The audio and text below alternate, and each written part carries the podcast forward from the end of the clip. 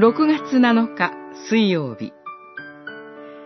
私の義の根拠となる主の復活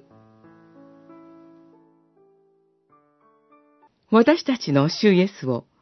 死者の中から復活させた方を信じれば、私たちも義と認められます。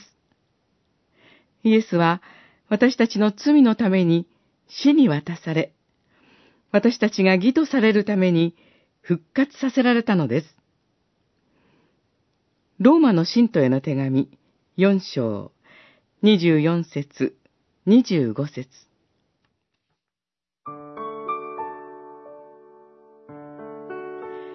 義と認めるという言葉は法定用語です。一度義と認められれば罪の疑いがあっても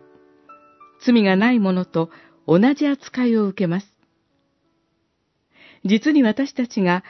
義と認められるために、主イエスが身代わりとなって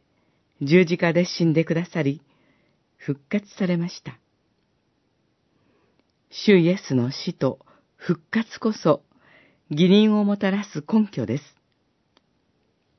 それは私たちがクリスチャンとして生きるために不可欠な神の恵みそのものです。このお方によらず、他に神の義をもたらす人は存在しません。主イエスは罪と全く無関係のお方でしたから、十字架におかかりになる必要は全くありませんでした。しかし、主イエスはご自分からその道を選ばれ、それが父なる神の御心でもありました。信じる人々に義を与えようとする神の目的は、主イエスの死と復活によって成就されたのです。たとえ、私の両親が私に向かって罪と悪を責め立てたとしても、